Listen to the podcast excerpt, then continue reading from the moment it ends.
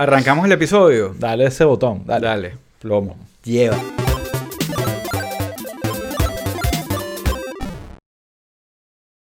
Eh, como saben, avisen si todo se escucha bien, si todo se ve bien, eh, si algún cable se suelta y no nos escuchamos de repente como pasó el, el episodio anterior. Ah, sí, por favor. Por favor, avísennos. Eh, pero bueno, nada, antes de entrar en temas, arráncate con el housekeeping ahí, pues, Sí. para que la Ah, gente... yo, yo pensé que querías hablar de Titina Pensini y Osmel Sousa en, en el Tepuy, pero Solo, hasta ahorita no tengo mucha opinión, solo vi unas fotos y un video de Osmel Sousa que Ok. era, todo estaba mal, era como que no pongan a ese pobre señor en un tepuy. O sea, Sí. Estoy seguro que él no la pasó bien.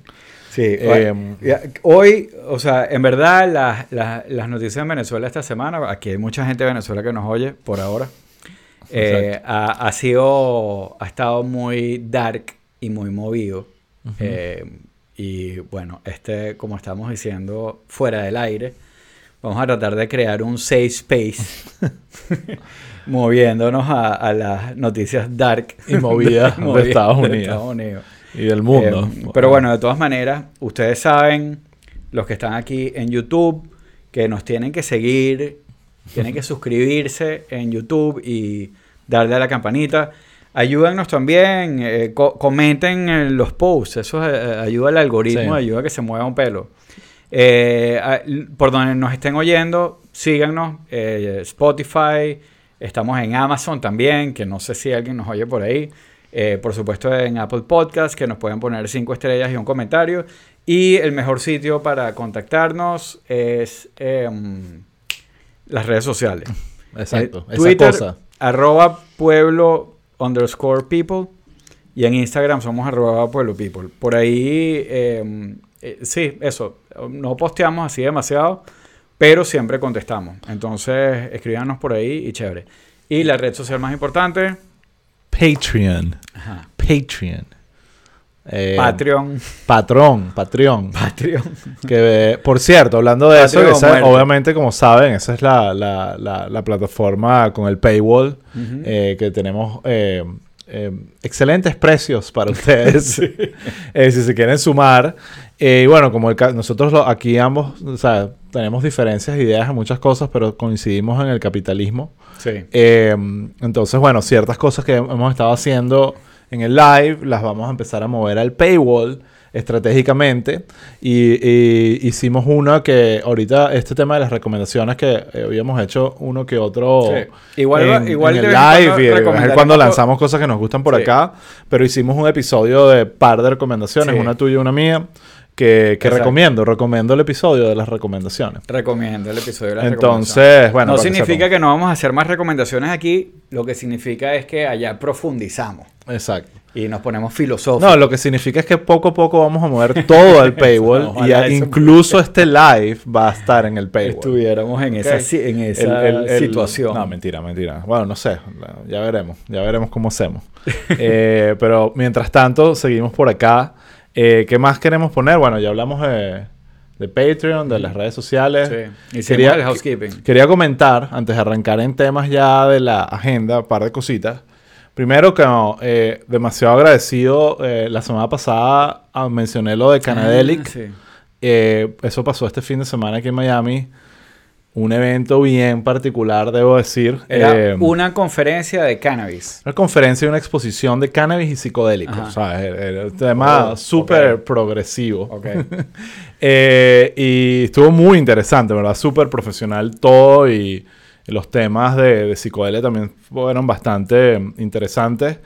Eh, pero bueno, había una fauna bastante variada e interesante. Pero lo que quería decir es que agradezco mucho a par de personas de nuestro fan Ay. club de, de- de Pueblo People que se acercaron a, al, al pueblo people. Exacto, al pueblo people que se acercaron a- al, al evento, incluyendo a Alejandro y Erika que me escribieron y que, que les conseguí unas entradas, se las conseguí, fueron, así que agradezco muchísimo el apoyo y, y bueno, espero que les haya gustado y si les olió Y- demasiado a cannabis, bueno, era y, el lugar y- indicado. y hablaste, ¿no? Hablé, sí, tuve una conferencia en un panel de el tema de las challenges for the cannabis industry in 2022. Wow, qué profundo. Eh, estuvo profundo, estuvo interesante y, y estuvo fácil. grabado.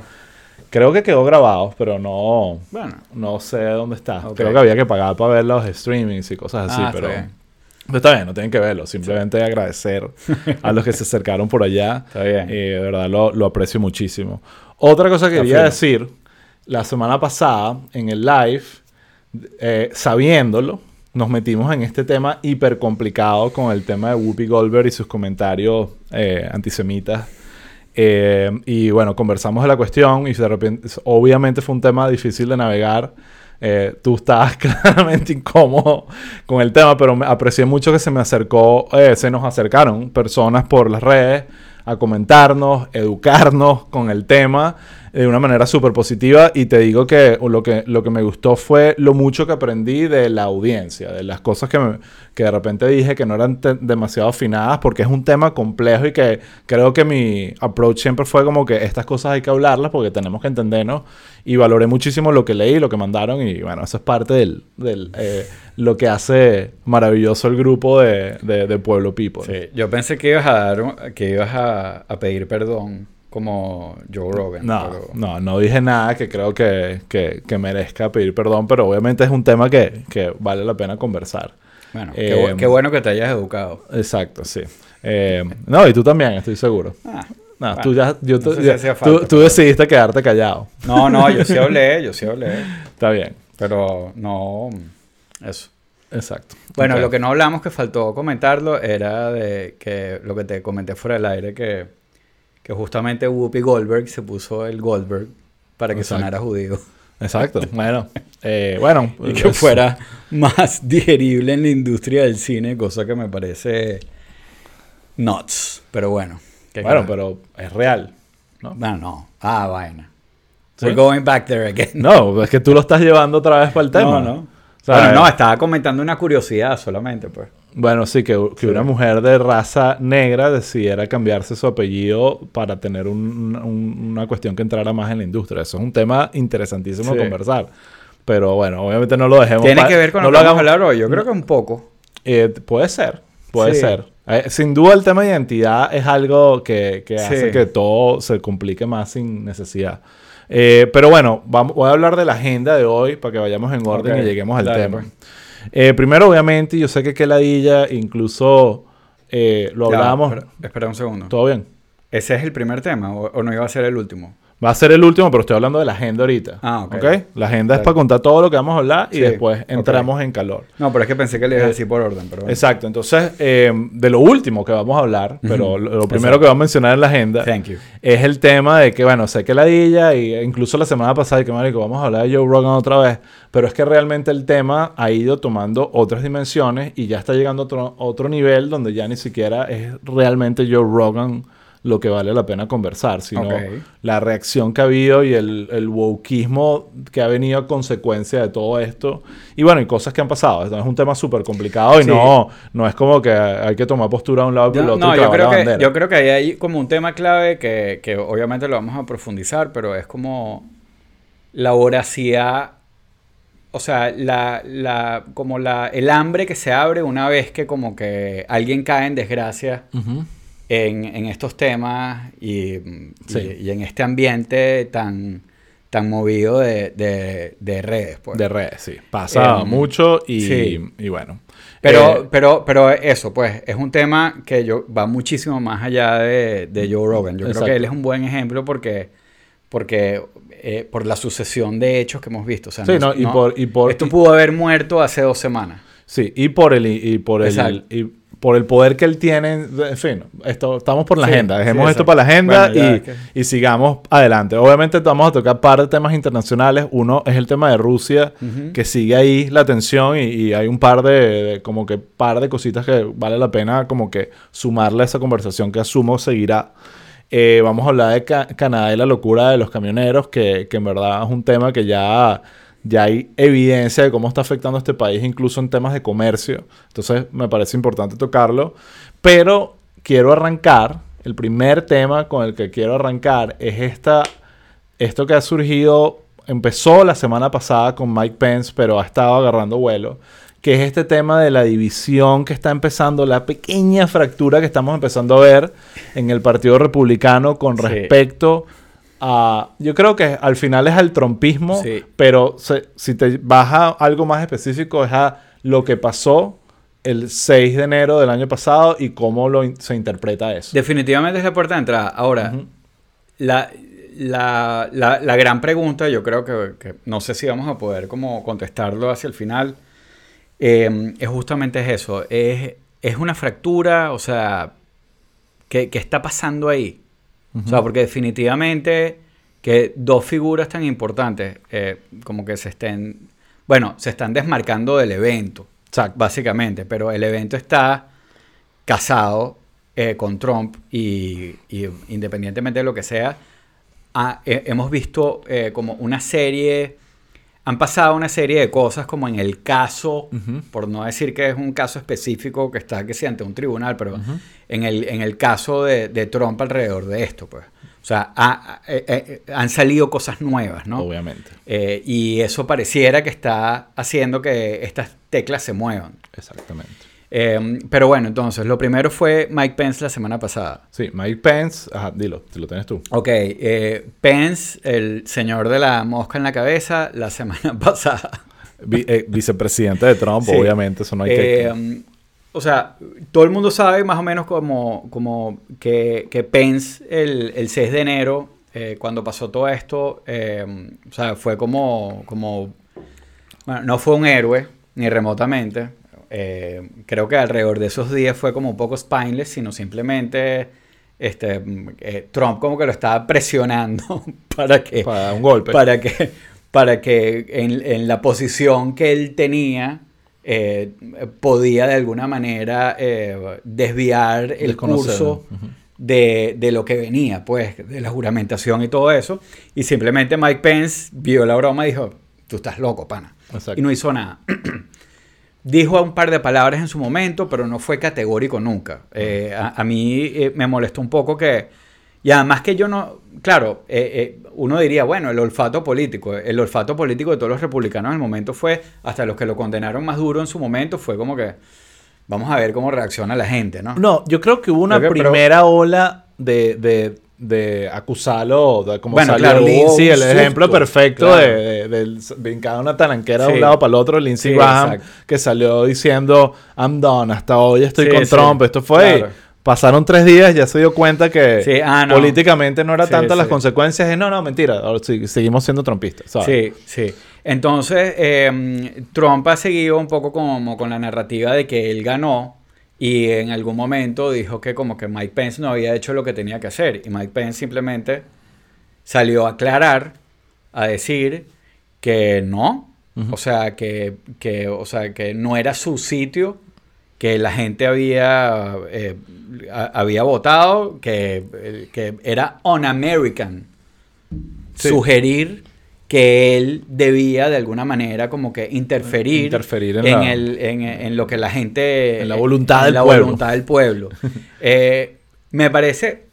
O sea, ahí lo más categórico que yo vi fue como que ese un-American, porque No. básicamente le estaba diciendo a Trump lo que todos le hemos estado diciendo. Claro, lo o sea, categórico fue de el absoluto silencio y, y pongamos en contexto, a veces se nos olvida, este fue el vicepresidente de, de- de Trump, este no es Sí. alguien del, con importante en el Partido Republicano, este es alguien que era clave en el gobierno de Sí, Trump sí. y que básicamente por primera vez, da- casi más, un poco, ¿sabes? 13 meses después de los hechos, salga por primera vez a decir algo contundente en contexto. Ha podido ser más contundente definitivamente, pero, definiti- pero definitivamente fue algo que, que marcó un, un momento, oh, esto, este aquí se está desmarcando Sí. claramente de Trump. Y Trump no tardó en salir a responder, a decir que está totalmente en desacuerdo con Pence, marcando claro que hay una división entre ellos, no necesariamente personal, no lo sé si es que no se están hablando, no, hay rumores, pero de, políticamente hay, y creo que para seguir hablando, Pence marca esta, esta línea donde tú básicamente sientes que hay un partido republicano, digamos, semi-institucional, Sí. o sea, porque eh, lo hacen todavía selectivo, y un partido republicano que está al lado de Trump, que es simplemente el, el- el insurreccionista, digamos, Sí. o sea, como lo quieras llamar, el trompista, golpista, como lo quieras llamar. Pero, pero yo creo que, eh, y a esto viene también una ola de eh, una acción del partido, del RNC, del Republican National Committee, haciendo como este, este tema de censura a Liz Cheney, A Liz Cheney. y a otro, no me acuerdo ahorita el nombre, eh, por básicamente est- estar en desacuerdo con el resto del partido con respecto a lo que pasó el 6 de Sí. enero. Entonces, eh, ahí pareciera, yo creo que lo que pasó ahí fue interesante porque el RNC, digamos, el, digamos, el, el- el epicentro del Partido Republicano se sinti- sintió trompista y se fue como que pensando que iba a tener a todos menos a Liz Sí. Cheney y, a- Claro. y al otro personaje y apenas lanza esta, este voto de censura, se puede llamar, eh, le, de alguna forma se empieza a dar cuenta que eso no estaba tan, no estaban tan Claro, alineados sí, así. no están tan alineados. Entonces, claro, Kevin McCarthy, que es el, el del el, el- el House of Representatives, totalmente trompista, pero salió Mitch McConnell Sí. A decir, ya va, no, estoy en desacuerdo con esta medida. sí. Esto fue lo que Eso fue pasó una el, el que, lo que pasó el 6 de enero fue una insurrección. Entonces ya tenemos Sí. a McConnell poniendo, alineándose con el, digamos, lado institucional, que Digamos, que no se lo merece, alineándose con, Con- Pence. Y después otros, claro, los, los que te puedes esperar como Mitt Romney, o habían otros nombres ahí, digamos, de los que siempre han estado en- dudando de Trump y no creyendo en el personaje, saliendo a, a cuestionar esto. Claro. Entonces, eh, Claro, ahí la pregunta es, eh, obviamente, es qué está pasando que hace que, que esta gente en este momento esté diciendo eso. O sea, lo que, lo que se ha visto es un poco como que esta continuación del reality show político de Trump, que, que cada vez es más... Si no fuera tan triste, sería una cosa demasiado cómica eh, de ver. Eh, hace, hace muy poco salió un reportaje eh, del, del New York Times eh, donde ellos describen como lo que fue todo el movimiento para, para eh, eh, la- aquella idea que, que le metieron a Trump en la cabeza de que, de que podían descomisar las máquinas. sí. Eh, y en verdad, cuando tú ves la secuencia de lo que, de lo que cuentan, es increíble. O sea, ellos básicamente pasaron por las tres agencias más importantes de seguridad. O sea, el Pentágono, o sea, el Departamento de Defensa, ho- Homeland Security y el, el- el- y el Justice Department. Y, o sea, ellos fueron uno por uno eh, viendo a ver quién, ¿Quién caía. Pues entonces que sí. Primero se le acercaron al Justice Department y eh, eh, el- eh, eh, el- la cabeza del Justice Department básicamente es este, era Barr, William Barr, y apenas le presentaron el plan, eh, el tipo dijo como que, o sea, tú estás loco de bola. O sea, eh, porque, o sea, ellos llegaron con un plan de decir, mira, tú tienes la potestad de seize, seizing the machines. Eh, ya un plan del que estaba Trump convencido, pero obviamente Trump va y habla y le pide y este le dice, nosotros no lo vamos a hacer. Con ese mismo cuento, este, eh, van al, eh, di- empiezan a hablar de, vamos al Pentágono. Y, y creo que, no, no recuerdo si es que llegaron al Pentágono, pero creo que el mismo Giuliani les dijo, les dijo a los carajos como que, mira, no. O sea, esto no lo podemos hacer, esto es una o locura. sea, y tal, cuando no sé. Giuliani es la voz de la razón. Claro, claro, imagínate- claro, pero, pero la, Giuliani es la voz de la razón hasta que no lo es. Obviamente. Porque, porque luego cuando les dicen... Vamos a hacerle caso a estos venezolanos que, vinieron con un ir cuento. A Homeland... a- a- a- por- ah, porque lo de... eh, ellos empiezan con la cuestión de que, de que si ellos pueden probar que hay intervención internacional, se convierte en un asunto de seguridad y ahí ellos pueden caerle a las máquinas. Entonces empieza esa narrativa. Entonces cuando va- van a Homeland Security con esa narrativa, ahí cuando, le, cuando cambian la idea, Giuliani es quien dice, ah, ok, vamos a Homeland Security, que ellos sí lo pueden hacer si esta es la razón. Y ahí tú conectas, ah, o sea, eh, Hugo Chávez. eh, eh, exacto, ahí, por ahí es que ellos van y como que cre- y- y crean esa broma, pues. Este, entonces, entonces, o sea, toda esa broma es una locura. O sea, el ideólogo detrás de todo esto, que ahorita se me olvidó el nombre, por ahí seguro ustedes se acuerdan, es un tipo que es un demente, Eh, y, y, y, toda como la sucesión de hechos es hasta cómica. Esa broma de Giuliani cambiando de opinión. Es una película de los Coen eh, Brothers, exacto, te lo digo. Y, y después eh, O de Adam McKay la también. Sidney Powell eh, eh, en medio de toda esta broma cuando, ¿sabes? Trump ya había dicho hace tiempo que casi que ni la conocía. O sea, ya estuvo en la oficina oval presentando el, pre- siendo parte de este plan. Eh, entonces empieza como que a, a desmoronarse toda esta cuestión. Sí. Eh, y, y pareciera que, que el final va a ser algo... Mira, yo no sé, yo insisto que yo creo que a Trump van a tratar de no tocarlo lo que, lo que puedan aguantar eh, no tocarlo, pues.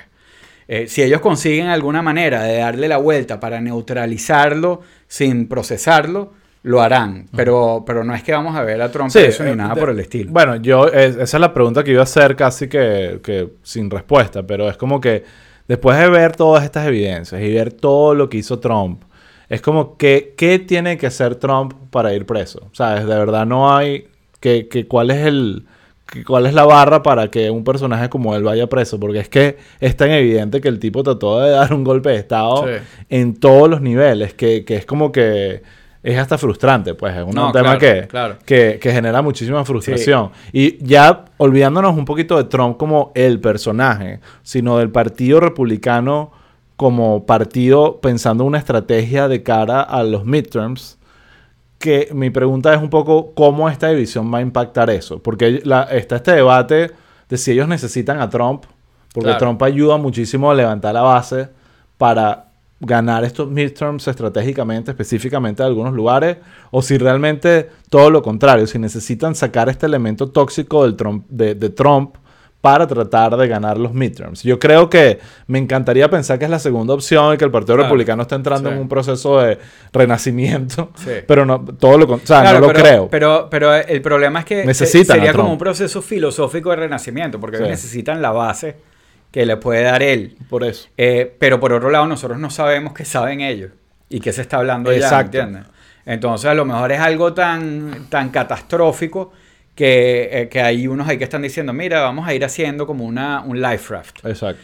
Eh, de todas maneras, ellos la, por ahora la tienen muy fácil. Bueno, Entonces, porque el, el- el Partido Demócrata está en proceso de autodestrucción. Sí. Pero, Pero- mira, a- aquí está comentando Pedro, esto se, me- se me olvidó comentarlo y creo que es súper importante. De hecho, ocurr- eh, pasó cuando estábamos saliendo del, del último episodio Ok. y, y tú me lo dijiste y bueno, no lo, no lo atajamos. Pero mm, aquí, eh, para quienes no eh, están, a- a- hay un programa de estos de reality, entre comillas, eh, que se llama The Masked Singer. No lo he visto El- nunca en mi vida, pero sé cantante que existe. Yo sí lo he visto porque a mis chamas les gusta. Ok. Eh, eh, donde supuestamente como que van unas celebridades disfrazadas con unas máscaras y unos disfraces súper ridículos, cantan y hay unos jueces, tipo American Idol, que tienen que adivinar quién es la celebridad. Ok. Eh, y la verdad es que nunca, obviamente son gente que está en el B, eh, eh, ni siquiera en el B, en el C o en el D-list. Ok. O sea, ex celebridades. Sí, sí, obviamente que alguien que se presta a ponerse una Cantantes de, de, de hip hop de los 90 y ese tipo de cosas que, bueno, que uno dice, no, ya esta persona no me dice nadie. O, o- o gente del circuito de, de reality shows. Exacto. Eh, estuvo uno muy, una muy controversial en algún momento que fue Sarah Palin. Ok. Eh, que yo, sí, una de mis chavas lo estaba viendo, yo lo vi en el momento y dije, no lo puedo creer, pero Coño. me parece consistente. Sarah Palin Eh, sí. terminó en Eh, eso, pues. pero el equivalente de Sarah Palin de 2022, estamos, todo, está todo este peo. El New York Times, está la gente investigando, está la comisión del 6 de enero, están ahí, todo, todo este peo parado. Y a quién se le ocurre aparecer en el Mass Singer, Rudy Giuliani. Sea, canta, pierde, porque el que pierde Ajá. tiene que quitarse la máscara.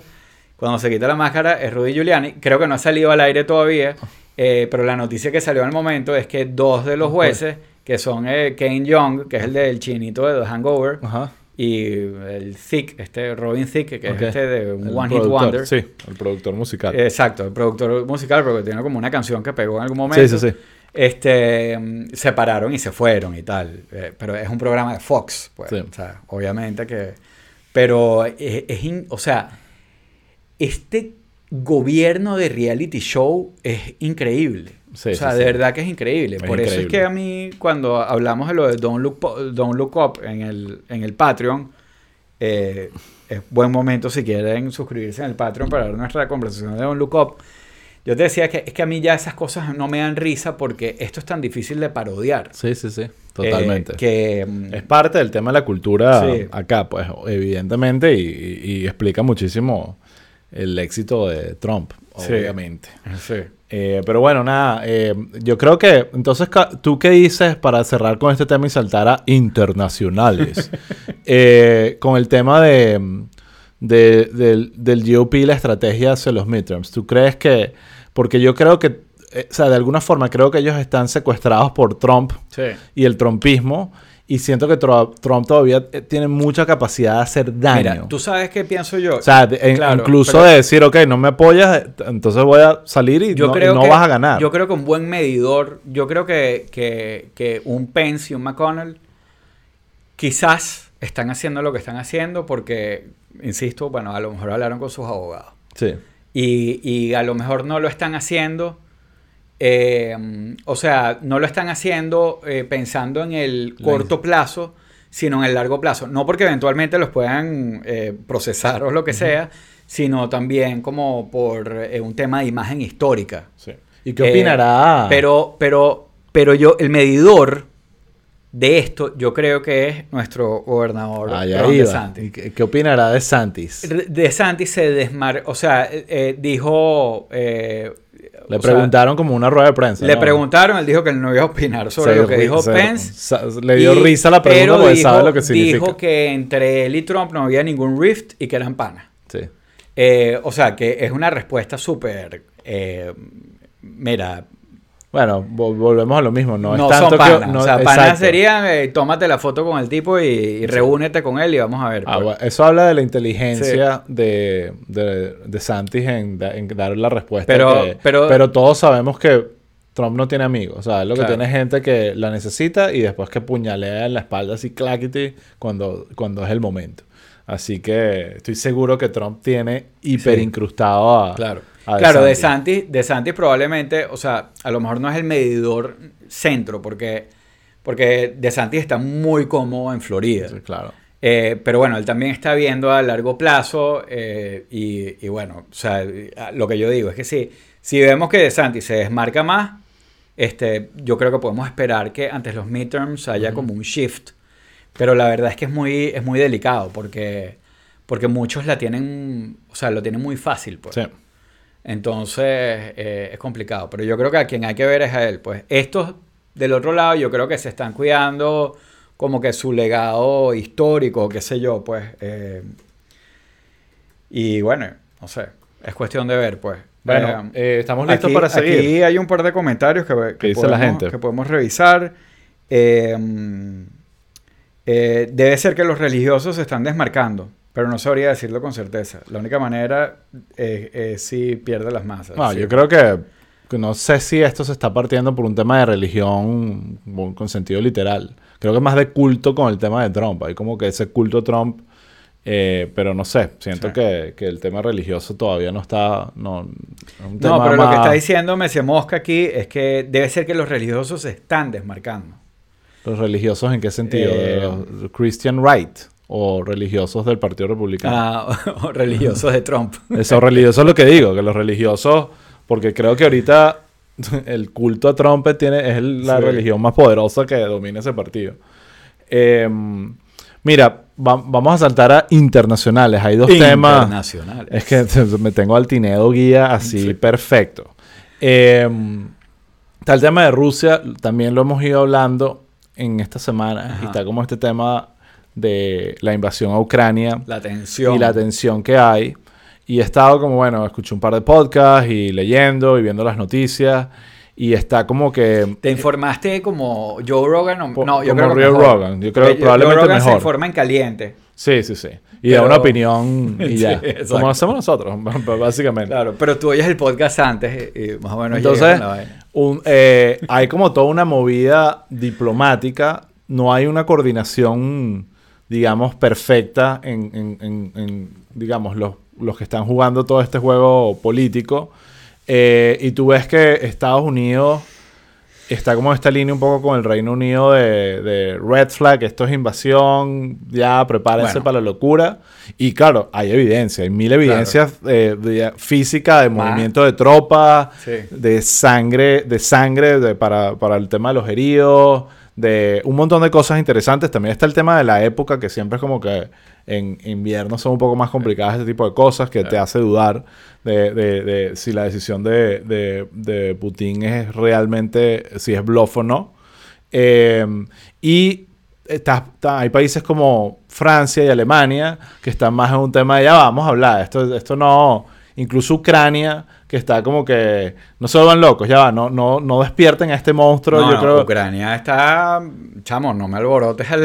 Exacto, no me despiertes a la bestia, no, ya va, que Sí, no, sí. no me lo, no me lo. Entonces está esta foto que publicamos en la cuenta de, de Pueblo People, creo, de, de Macron en una mesa con Sí. Putin, una mesa que te lo juro es como el tamaño de Rusia, pues, ¿sabes? Como que es absurdo. te- probablemente no hacía falta ni que viajaran, pues, ¿sabes? Pero es que es increíble como los rusos juegan con el simbolismo. Exacto. o sea, Entonces- y lo que yo te decía fuera del, eh, de, bueno, lo que estamos hablando antes, o sea, tú te imaginas la cara de Macron cuando entró y vio la mesa, porque Sí. además en las fotos en- y en la secuencia, tú ves como Putin, como Putin le dice, no, no, no, tú vas allá y yo voy aquí. Sí. Y, o sea, no es, eh, eh, y, y bueno, todo eso es... Sí. Eh, ahora, lo que, lo que tú estás diciendo, bueno, lo de los Estados Unidos, eh, bueno, Gran, Bre- lo- eh, Gran Bretaña se, eh, se cuadra, el Reino Unido se cuadra detrás de Estados Unidos. O sea, no es que, Sí, sí, sí. no es que ellos hablaron y se pusieron de acuerdo.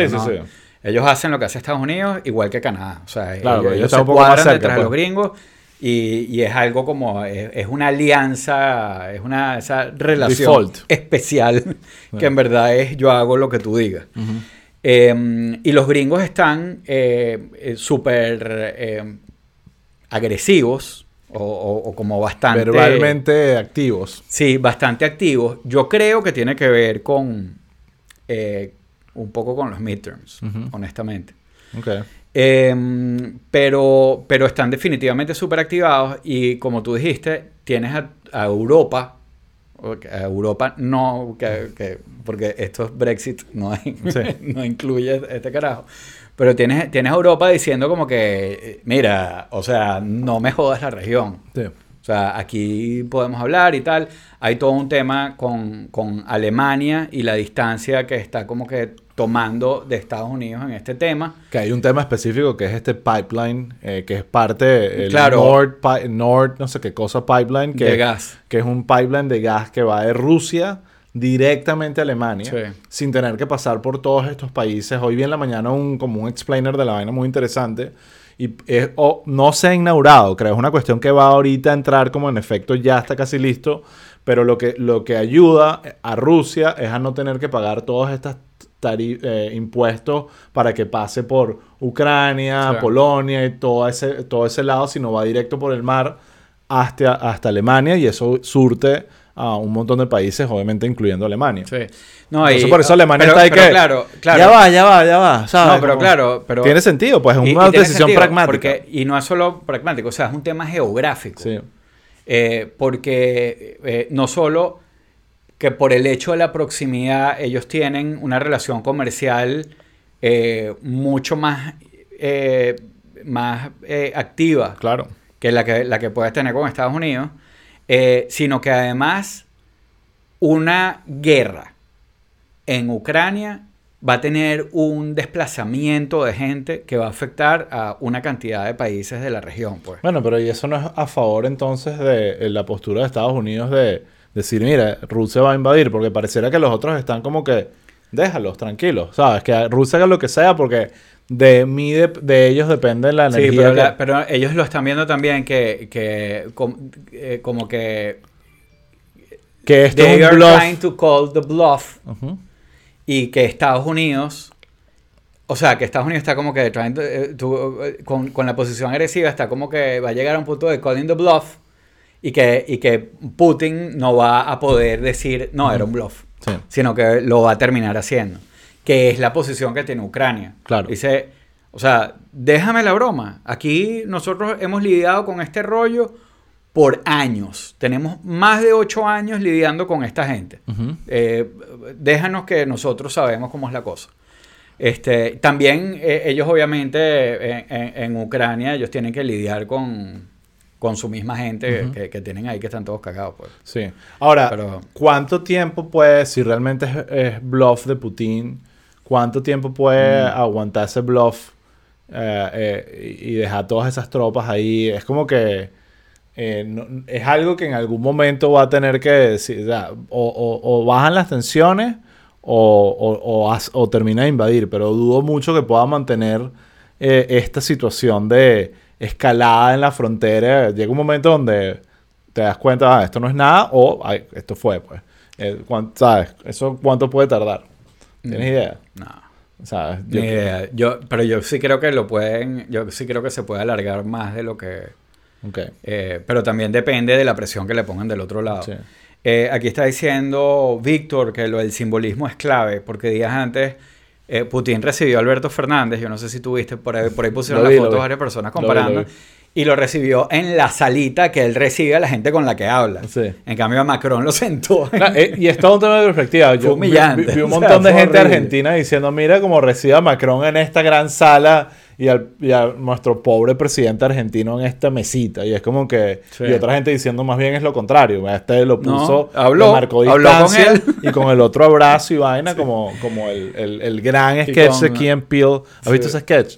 El, ¿Tú viste esa serie? And Sí, claro, es buenísimo. El, el sketch de, de, de uno de ellos imitando a Obama saludando No, bueno, que a que- los negros que- y a los no que es negros. recurrente. Ah, bueno, no, ese, o sea, ellos lo hacen varias veces, Sí. que es el eh, aggression translate. No, pero ese es distinto de, eh, de, de Angry Translator. El angry trans- ah, no, no, no. Este es, es claro, el que simplemente entra una- y, y como va saludando a los blancos y como saluda a los negros. Es una belleza, es que una carga el bebé y le dan el bebé blanco y dice, "Ah, thank you. Sí, sí, sí. Es una belleza. Esa, esa serie fue... Es buenísima. Eh, bueno, verdad, pero marcó a mí, época. a mí me parece que, que además Jordan Peele me parece que es un genio. Sí, sí, sí, sí. Un genio, Totalmente. genio, genio. Mm, Sí, sí, totalmente. Bueno, ahorita tanto que está haciendo cosas serias. No, ¿sabes? y las películas de él son Sí, arrechísimas. sí. Get Out es una belleza. Sí. Una belleza. Eh, ok. Eh, otro tema que es el de... Aquí hablando de, de- de Ah. farándula, ¿tú sabes que él está casado con, con la chama esta de Brooklyn Nine-Nine? Sí, sí, lo sabía. ¿Cómo que se llama? Pieretti, el apellido. Chelsea Peretti. Ajá. Sí, Pero me, me parece cool. sí, sí. Bueno, existen matrimonios Sí. interraciales, Raúl. Eso Bueno, pasa. pues. no, no era por eso que Ah, me ok. parecía cool, sino que son dos personas cómicas que me divierten. Está bien.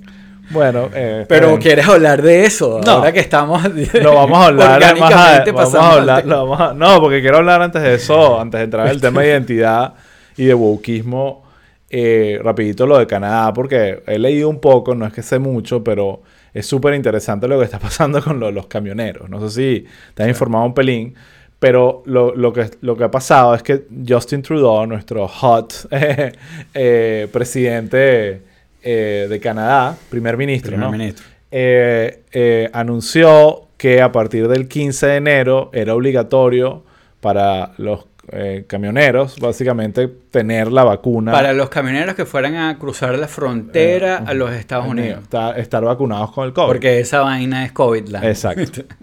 Entonces, por supuesto, eso generó un- una serie de protestas. O un sea, montón una, de co- una- camioneros. una cosa que es importante acotar. En Canadá, el manejo de la pandemia no ha sido como, bueno, no como el de nuestro gobernador Do- Ron DeSantis, obviamente, pero no ha sido como Estados Unidos. Ha sido mucho más estricto, pero muchísimo más estricto. O sea, eh, eh, eh, gente encerrada, este, y, la, y también la gente en Canadá con una conciencia de, de, de- de cumplir con las medidas. pues. Pero cuando ponen la medida, eh, básicamente lo que pasa en el momento es como que 80% de los camioneros se vacunan y 20 no. Exacto. Y empieza el peo. Empiezan las protestas y empieza como, ¿te acuerdas O sea, de la época trancaron de Venezuela del trancazo? ¿Te acuerdas Sí, del trancazo? ¿Te acuerdas del video de, del hermano María Conchita? Eso Sí, nunca sí, lo voy a claro. olvidar. Alonso, nunca lo voy a olvidar. Roberto Alonso. Roberto Alonso, el vuelto y para por loco. y a, Dios a mío, quien eso es tazón para acá. Una de las piezas de... Eso debería ser un NFT. Eso debería ser un NFT de comedia involuntaria. Y yo pagaría por eso, Total, para poder total. tenerlo y no mostrárselo a más nadie. Pero en todo caso, hay un trancazo. tran- y entonces empieza como este tema de... Los trancazos están diseñados para... eh, Para ser disruptivos y para fastidiar a la gente y tocando corneta de camión Sí, sí. y eso se ha ido como que se fue multiplicando en otras ciudades y llegó un punto, bueno, y por supuesto se politizó. Entonces empezamos a ver un montón de camioneros en Canadá con banderas de, de, de, de- De make, de- eh, de Trump, de Confederate flags, banderas nazi, Make Quebec. todas esas again. vainas. Eh, y por supuesto la ola política de toda la derecha gringa trompista, Sí. ahora fan de los camioneros canadienses en Fox News, todo el mundo dándole... eh, Sí, una de las cosas, yo de lo que he visto por ahí, amigos míos que viven en Canadá, aquí hay gente que nos oye desde Canadá que nos podrán eh, contar mejor. Eh, pero, mm, o sea, son un par de cosas lo que tiene a la gente como más eh, molesta. Bueno, una obviamente fue como la disrupción que causó el trancazo ese que tú estabas describiendo. La otra, yo diría que son como tres cosas. La, la otra es que, que sí ha traído como un clima bastante agresivo eh, contra, eh, o sea, en términos raciales. eh, o sea, ves, ves neonazis por ahí, este, pero que en la calle, eh, a- a- además en, en Canadá que hay muchísimos asiáticos, también comentarios contra asiáticos, este, eh, pero, pero no solo esto, sino además como ha habido mucho como violencia verbal contra la prensa y eh, eh, mucha eh, desconfianza manifiesta contra la, la prensa. Y lo tercero, que creo que tiene muchos canadienses molestos también, es como esta especie de apropiación de algo que a ellos les parece tan niche y tan taqui, que es como que el, ese, el trompismo. el. O sea, sí. haberse tra- traído eso para acá. Eh, y además, bueno, esto tiene también como una cantidad de... Porque ellos eh, eh, hablan que sí de las medidas y eso, pero las medidas que se aprobaron, muchas de, la- de las medidas se aprueban entre... O sea, fueron aprobadas con consenso entre, entre, entre los liberales y los conservadores.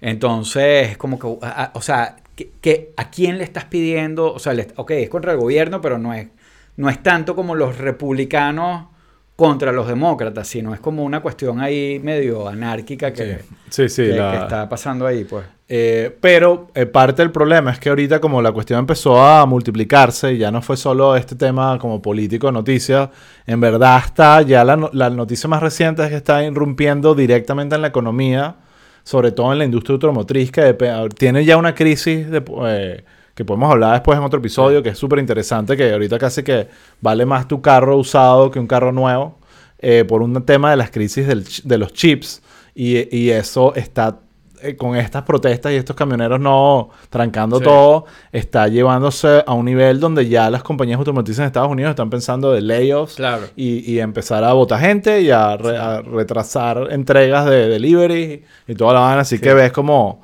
estamos todos conectados. Eh, aquí, aquí hay un comentario también de, de- de Pedro, que creo que está en Canadá, si no me equivoco. O él está en Portland. Bueno, Pedro no. eh, O, o en Canadá. Confirma, Pedro, ¿dónde estás? Ajá, pero eh, que, que está diciendo que tiene mucho sentido, que es que, eh, o sea, no solo lo, lo que yo te comentaba, que es como que, ajá, a, a quién, contra quién es el mensaje.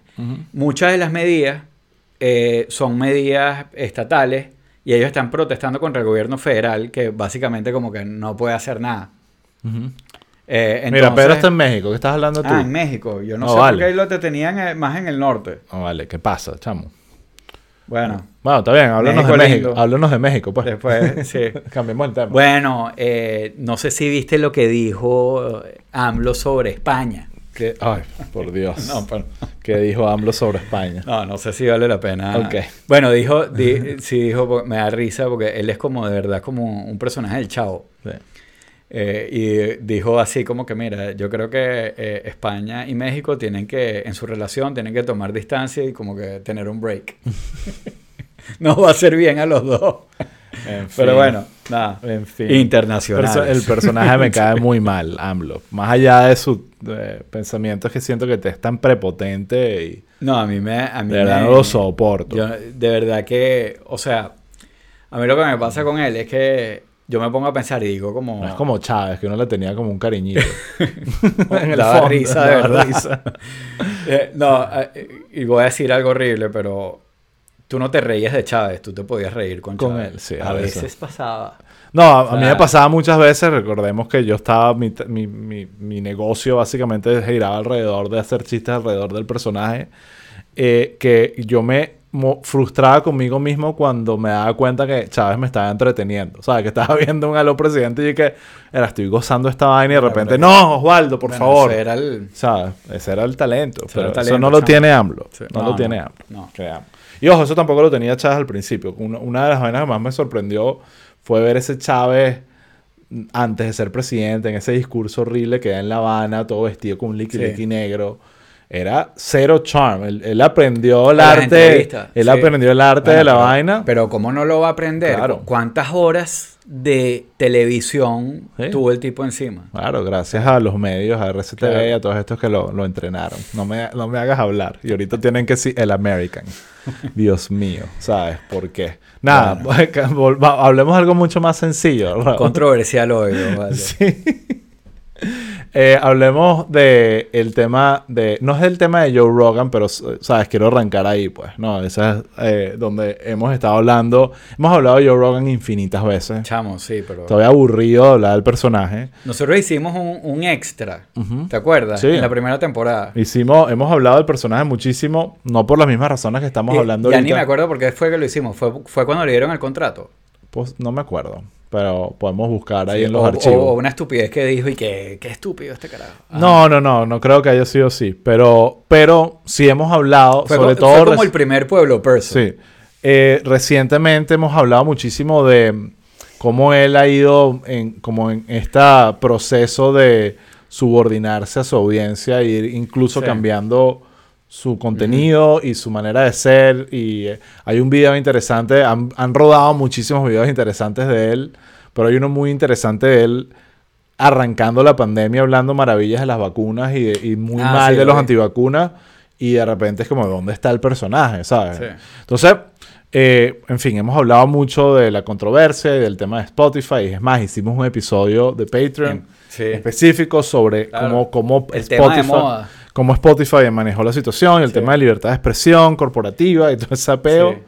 Eh, pero desde la semana pasada acá, el tema ha agarrado como masa crítica Claro. y ya estamos en nivel donde ya se activó el woke mob, como se dice, y está en modo Ajá, el histérico. woke mob. El woke La- mob.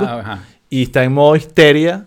Y yo creo que también hay que hablar de eso. Porque Sí. yo creo que a veces también eh, se, o sea, ya empieza todos estos Yo- conceptos como virtue Claro. signaling, que lo hemos hablado, y esta gente que simplemente bueno, se la- está montando en el autobús. Cultura de cancelación. Exacto, la cultura de cancelación y, y en la- y mucha gente se está montando en el linchamiento del personaje sin realmente entender las consecuencias Yo- yo- de, de las medidas que se pueden tomar Sí, alrededor yo, de yo tengo como una pregunta global, pero creo que la voy a dejar para, a lo mejor para el final, cuando, cuando ya hemos terminado esto. Ajá. Eh, pero, mm, o sea, definitivamente, sí, ya, ya eh, era un, un poco lo que estaba diciendo, lo que yo te comenté al principio, creo que es un buen punto de partida para, para, para arrancar. O sea, ya, ya la cuestión se convirtió en...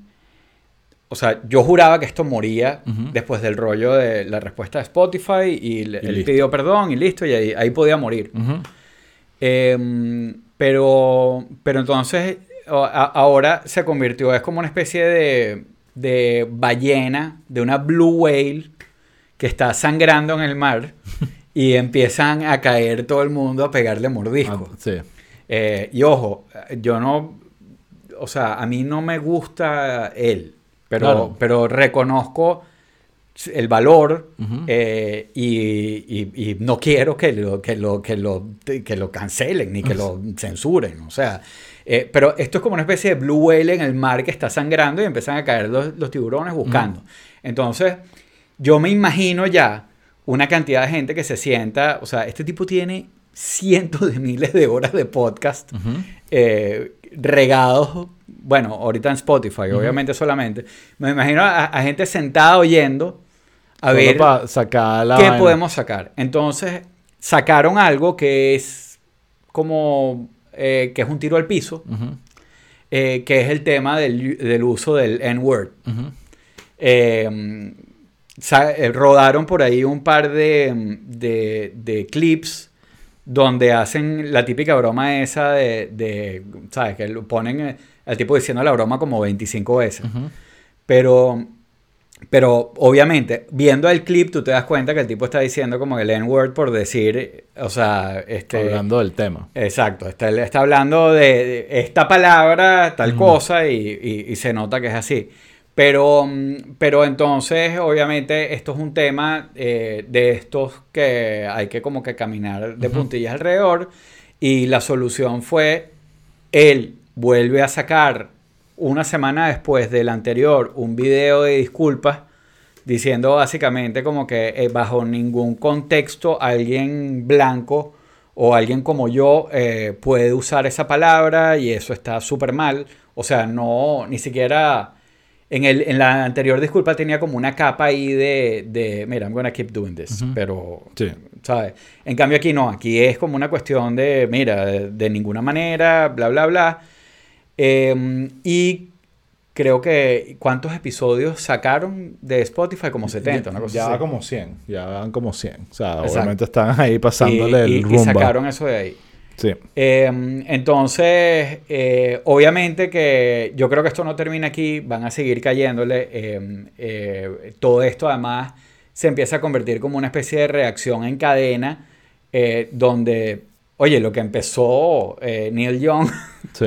definitivamente sí ha tenido como que cierto impacto.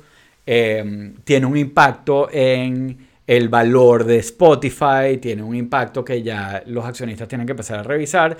Y, y honestamente, o sea, yo hace una semana te hubiera dicho, ya esto se acabó. Sí. Eh, este tipo tiene el podcast más grande del mundo.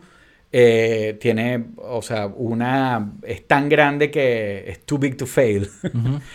Pero ahora no lo veo así. Ahora, ahora lo veo, no que el podcast se va a acabar, sino que es posible que, que esto termine. y- Que incluso Spotify ha tratado de manejarlo lo mejor posible. Creo que Spotify ha hecho un trabajo, o sea, la tiene con- súper complicada, pero, la tiene, pero ha Sí. hecho hasta ahorita un buen trabajo en, en- en manejar el tema sin caer en el a- a esclavo del mob. Sí, pero yo, yo siento que está, estamos en una etapa y en una época donde la gente está como que weaponizing las sensibilidades. O sea, están convirtiendo la- la- la- las sensibilidades en, eh, eh, en armas y, y son armas que, que- que de alguna manera eh, cuando las liberas no, o sea, ¿cómo lo, quién, la, quién las controla? ¿Cómo lo paras? Sí. ¿Me entiendes? O sea, eh, y, y- y no es algo que tiene como una, eh, una inteligencia o una conciencia. Sí, sí, sí, un mob, eso es parte ¿Sabes? del concepto de un mob, que ya pierde... Es como un AI Exacto. que no tiene conciencia, eh, unos bots, ¿sabes? Exactamente. Liberados y, y las pirañas se comen el, el- el- el- cuerpo de la, de la ballena que está sangrando porque es sangre, ¿me entiendes? Exacto. Eh, y, y creo que de- el, el asunto de la identidad es algo que definitivamente ya desde hace burda de tiempo se está usando como para eh, como la, la- el, el- el anzuelo Sí. eh, Yo, de mira, todo esto. Yo- déjame decirte cómo lo estoy viendo yo y, y para tratar de llegarle a un punto eh, como interesante del tema.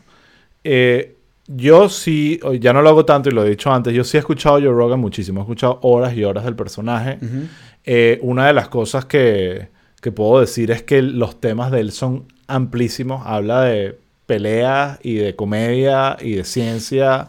Y yo creo que parte del éxito de Joe Rogan, que no fue un éxito instantáneo, parte de la vaina es que están viendo episodios de él cuando el podcast era como esto, que eran él y cinco panas más viéndolo.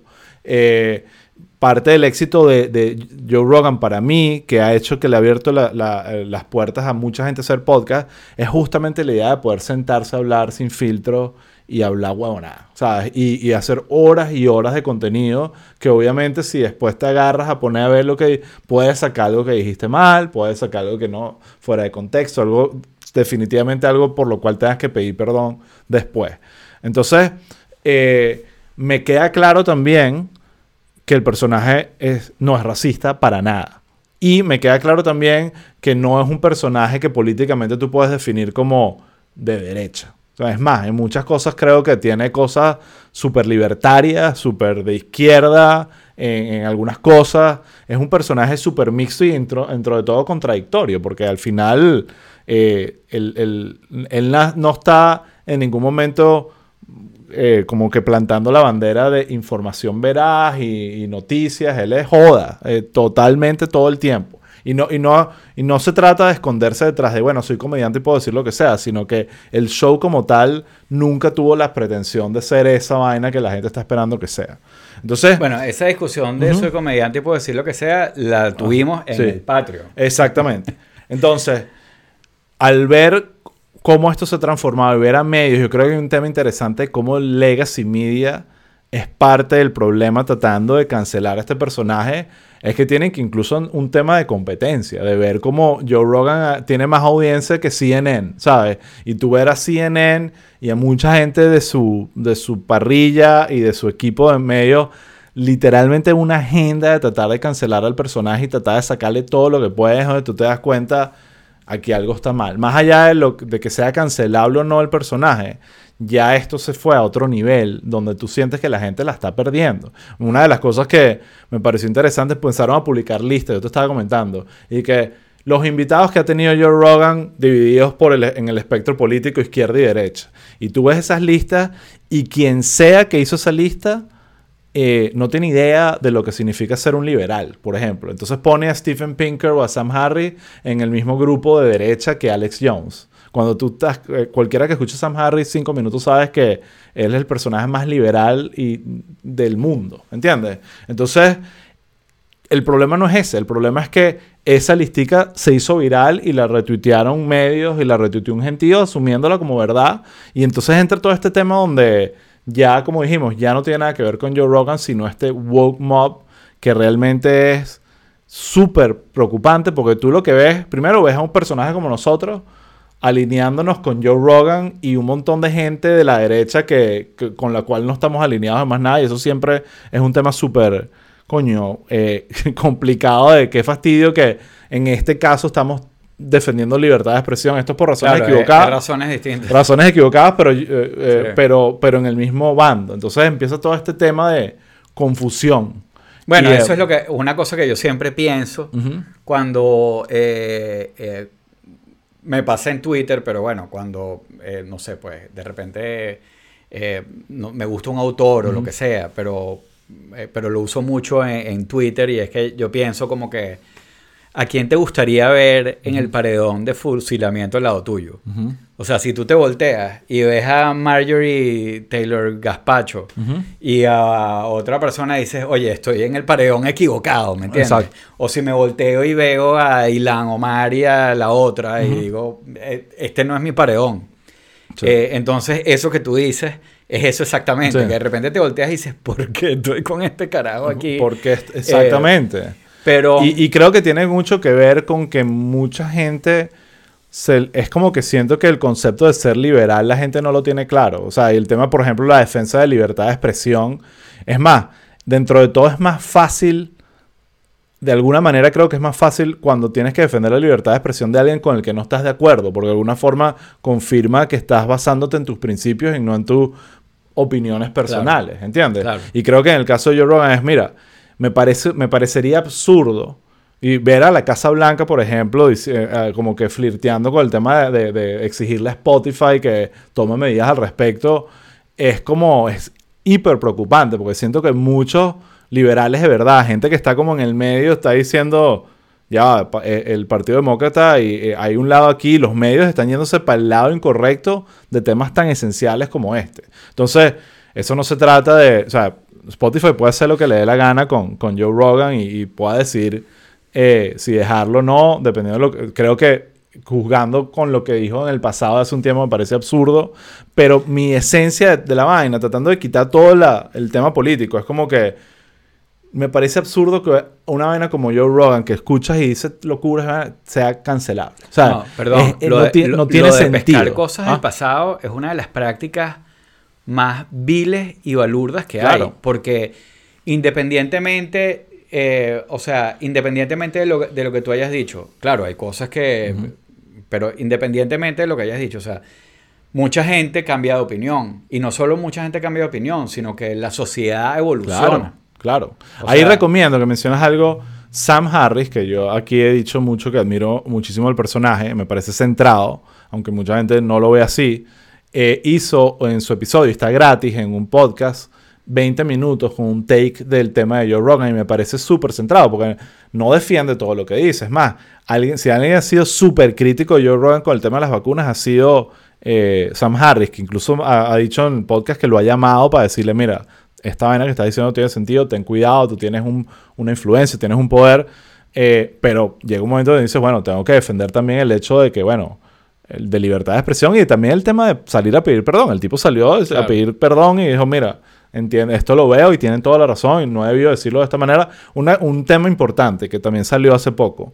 El video que se publicó, la compilación de, de- del N-Word, se descubrió que lo realizó un super PAC liberal, lo cual me genera todo tipo de, de, de- De ruido, claro. conflicto ideológico pro-democracy eh, del Partido Demócrata. No me acuerdo ahorita el nombre del super PAC. Se descubrió que fueron, y, que, que fueron los que generaron ese video. No fue una cuestión que la gente lo descubrió. Fue un, un equipo político detrás, pagado por un super PAC, que generó esto, lo cual te demuestra que hay una campaña organizada para tratar de cancelar a Joe Rogan, lo cual es una cuestión, a mi parecer, hiper absurda. ¿Sabes? Como que siento que, que divide más al Partido Demócrata de lo que lo une, a mi Claro. parecer.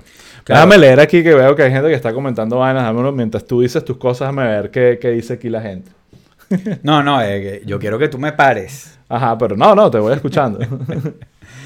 Eh, no, lo que, lo que yo me he quedado pensando un poco es como, eh, o sea, es de la forma como se está usando todos estos temas, que muchos tienen que ver con identidad, obviamente, eh, pero se están ma- usando de una manera, me parece que ya que es bastante irracional, pues, es lo que, lo que estamos hablando, es como una cuestión de programación, que también lo ves del otro lado, pues.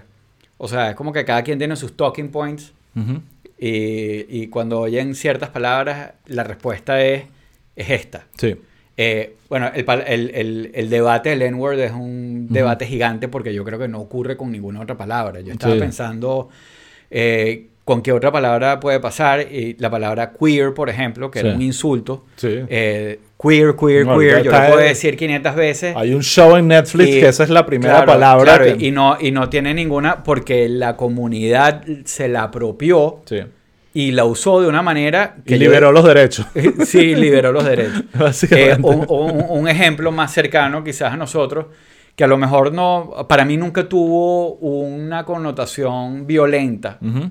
Eh, honestamente, nunca, y si me lo decían, hubiera, pero porque los venezolanos son un poco mojoneados. Y eh, venía alguien, eh, veneco, y yo, "Pff, ajá, ok.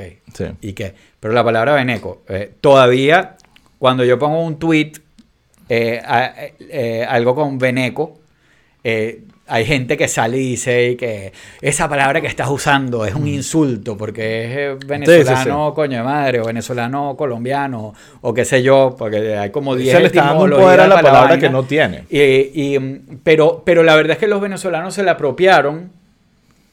Hay gente que la puede usar con desdén, eh, extranjeros que a lo mejor la pueden usar de esa manera, pero los venezolanos se la apropiaron y hoy en día es como la palabra marico, como la Sí. forma que los venezolanos lo usamos. Sí. Eh, y eso es algo muy poderoso, eh, eh, apropiarse de ese tipo de cosas.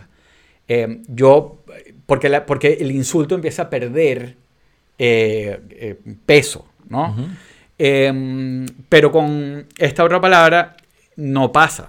O sea, y claro, hay toda una historia y hay una cantidad de cosas. No es que eh, también hay que poner las cosas en contexto. Una cosa es usar una palabra para insultar a alguien y otra es lo que, lo que hizo este tipo, que era básicamente eh, hablar de la palabra. Sí, bueno, Como ese, ese es uno de los caso- videos. Hay otro, como- hay, uno del planeta de los simios Ah, que bueno, sí es super sí, heavy. sí, claro. Y también Que- hay un tema ahí con una comediante femenina que también es Sí, super heavy. Sí, lo del planeta de los simios, eso, eso eh, vamos a, a ponerlo de lado porque creo que también hay que, hay que hacer un comentario ahí.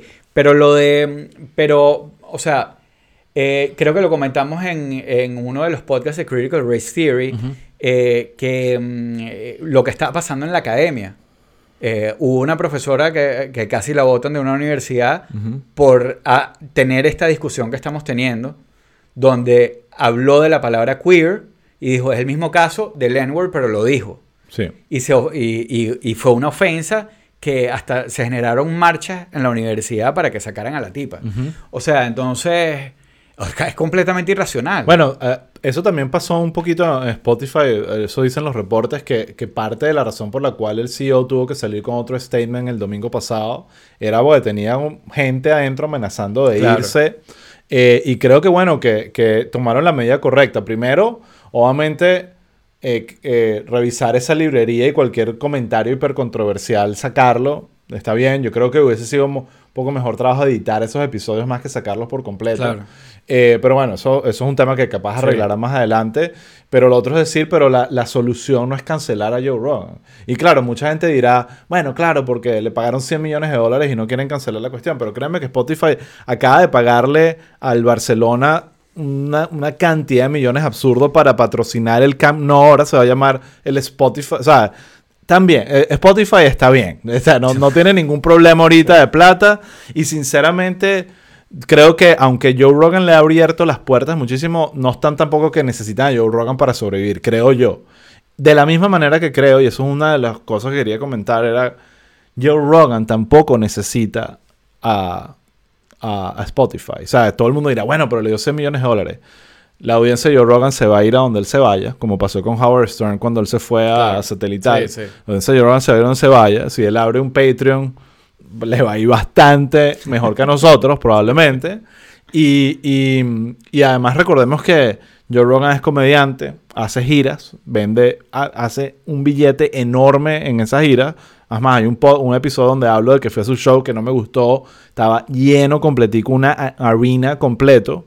Eh, tiene eh, el- la- su deal con el UFC y a- a- a- narra todas las peleas. Sí. Tiene sus especiales de Netflix. O sea, el tipo no le va a ir mal si lo cancela el, wa- el, wa- wake mob, el woke mob, perdón. Pero creo que hay un tema importante y creo que lo que, eh, lo que está apostando Netflix es, es que a esto pase. Y llegará un momento donde la gente Claro. se lo olvidará. Y, el, y créeme, esto va a afectar la manera. Él va a entender que lo hablamos. No quiere decir que libertad de expresión implica que tú puedes ser lo irresponsable que quieras ser no importa, eh, eh, eh, más allá del tamaño de tu audiencia. Estoy seguro que él está entendiendo, y lo dice en una de sus disculpas, él está entendiendo el impacto que sus palabras tienen sobre su audiencia y probablemente, no es que le- la serie va a cambiar completo, el podcast va a cambiar completo, pero probablemente va a estar pensando un poco mejor las cosas que dice ahora en adelante. Claro, pero a, a mí me, me preocupa y no me preocupa como lo que está pasando, porque independientemente de lo de Joe Rogan, en verdad, X, que pase lo que pase. O sea, eh, pero eh, hablando más como del futuro, de lo que, o lo que está pasando en el mundo de, de cómo nos estamos comunicando y cómo, estamos, cómo no nos estamos entendiendo, que es, que- que es la impresión que, que- que me da eh, de eh, todo esto. O sea, obviamente que, que la forma de hablar eh, cambia, el- lo que estamos hablando, la sociedad cambia, las personas cambian de opinión, las personas cambian su forma de actuar. eh, y todo pasa como por una cuestión de entender al otro y bueno, mira, este, eh, ha- hay ciertas cosas que uno elimina de su comportamiento porque, porque se convierten en incómodas y todo lo demás. Pero creo que tiene que haber también como que una comprensión de quien ofende y de quien se ofende. O sea, tiene que haber una, una comprensión de lado y lado. Es como, como que te diga que alguien se ofenda eh, porque tú uses el, el- porque tu mamá usa el pronombre eh, equivocado. Ujú. Eh, y no, o sea, no, no te ofendas. O sea, tienes que tratar de entender un poco. Y, Sí. eh, o sea, eh, eh, y sobre todo entender la intención de la gente con la que tú estás lidiando. Sí. Porque volvemos a un poco ese, es- eso de que una cosa es que tú uses una palabra para insultar y otra es que la uses porque estás teniendo una conversación que estás tratando de que sea inteligente sobre esa palabra. Sí. Entonces, no sé, ¿y por qué no la puedo decir? ¿Me entiendes? Sí. O sea, Dato eh, curioso, medio cómico y triste al mismo Ajá. tiempo es nuestro pana Andrew Yang. No sé si te viste que trató de defender a Joe Rogan y salió con la tabla por la cabeza. Bueno, pero es porque que- se lanzó el peor tweet. Andrew Yang no tiene ángel. De verdad, no, no y, y- y tampoco tiene self-awareness. Y Sí. creo que, que la- básicamente salió defendiendo a Joe Rogan diciendo que va, ¿cómo va a acusar a Joe Rogan de racista si yo lo he visto interactuando con negros y, y- y- y- y habla con negros y tiene negros que son sus amigos, Sí. ¿sabes? Por supuesto ahí no joda, salió Sí. que tuvo que borrar el tweet, friends. tuvo que re- borrar el tweet, pedir perdón Sí. y bueno, el- Pero- su pobre pero forward entonces- party siguen Pero picados. entonces, yo te, te dije que tenía una pregunta para el final. Ajá. Em, ¿Tú crees que toda esta mm, eh, woke cul- culture eh, está en un momento de... o está empezando a, a ir en picada? Eh, yo creo que, sinceramente, no siento que está bajando en nivel. Siento que en tal caso está subiendo. No veo todavía el demise del woke movement y creo que está muy conectado al tema de redes y el tema de que ahorita todo el mundo puede poner su expresión ahí y, y cuando se te mention tú la ves y, y eso te, te impacta. Pues eso es parte de cómo las redes se organizan para tratar de bring you down también. Eso no veo Claro, pero eso nada. es como el, el- eh, eh, eh, ah, eso es como el cancel culture. Pero Sí. yo digo, esta idea de que de, de ese tipo de cosas, no se puede decir esto, o sea, tienes que tener cuidado, tienes que, o sea, como esa... eh, Sí, eh, no, no, no yo lo creo, veo. pero yo, yo creo que, yo creo que, no, yo creo que sí está en, en un momento... Ojalá tengas razón. Yo creo que llegó a su apex y, y está empezando a caer, porque creo que por un lado hay mucha gente que está tomando conciencia de que, de que vamos a llegar a un momento en el que no nos vamos a poder ni hablar o no vamos a poder tener ni siquiera una conversación eh, útil. Eh, y por otro lado, creo que genera mucho más rechazo que aceptación. Eh, Sí. Entonces son dos cosas. Yo Por un estoy lado de acuerdo es- con tu análisis, lo pero- que no sé pero- si la pero gente que son lo dos cosas- practica se está dando pero, cuenta eh, de pero eso. entonces son dos cosas que, te, que, que, que- que vuelvo al ejemplo del, del, del paredón de fusilamiento, de- donde te encuentras a dos personas equivocadas, o sea, eh, en el mismo paredón de fusilamiento. Una cuerda de irracionales que están atacando y esa irracionalidad se pega, que lo están atacando por las razones equivocadas y un grupo que creo que está creciendo bastante, más racional, que está diciendo, amigos, este no es el camino. Sí. Pero bueno, eh, no, eh, eh, ojalá tengas razón. Aquí dice Víctor que el woke no es sostenible en el tiempo. Ojalá tengas razón, pero no veo, más bien siento que cada vez se, o sea, es, es más, la tecnología ayuda más a, ayudar a, a tumbar a la gente, porque puedes ver su pasado, puedes ver qué pusieron y, y, y, y la y no sé, exacto como este tema del mob que, que simplemente la gente se pone de acuerdo y a nadie le importa y ya, pues, y, y- y- y siento que los medios, el caso de Joe es más interesante. Me di cuenta incluso muchísimos periodistas de CNN y ver cómo en el mismo tiempo que estaba el escándalo de su presidente que renunció, decidieron montarse en lo de Joe Rogan y era como que... bueno, pero er- er- es obvio lo que está no, pasando ahí. Claro, pero, pero además los comentarios sobre el presidente era como mi Dios, mi, el gran salvador. Claro, y yo que, ok, esto, ¿sabes? Los una- perdimos, los perdimos completamente. Es el trapo rojo.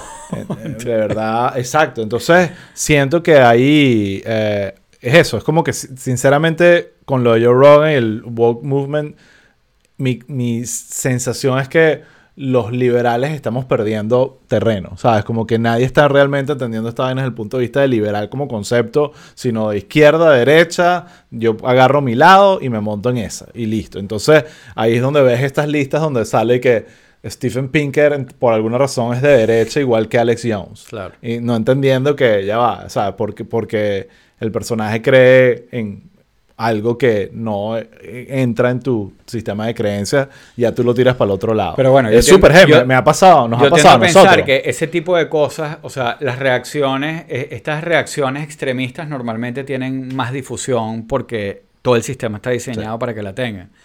Eh, pero yo tiendo a pensar que, que, que no es mayoría. Sí. Pero bueno. Claro, pero no hace, no, no hace falta Claro. la mayoría para, para generar consecuencias. Claro, y para hacer daño. O sea, yo te lo juro que ahorita estoy como...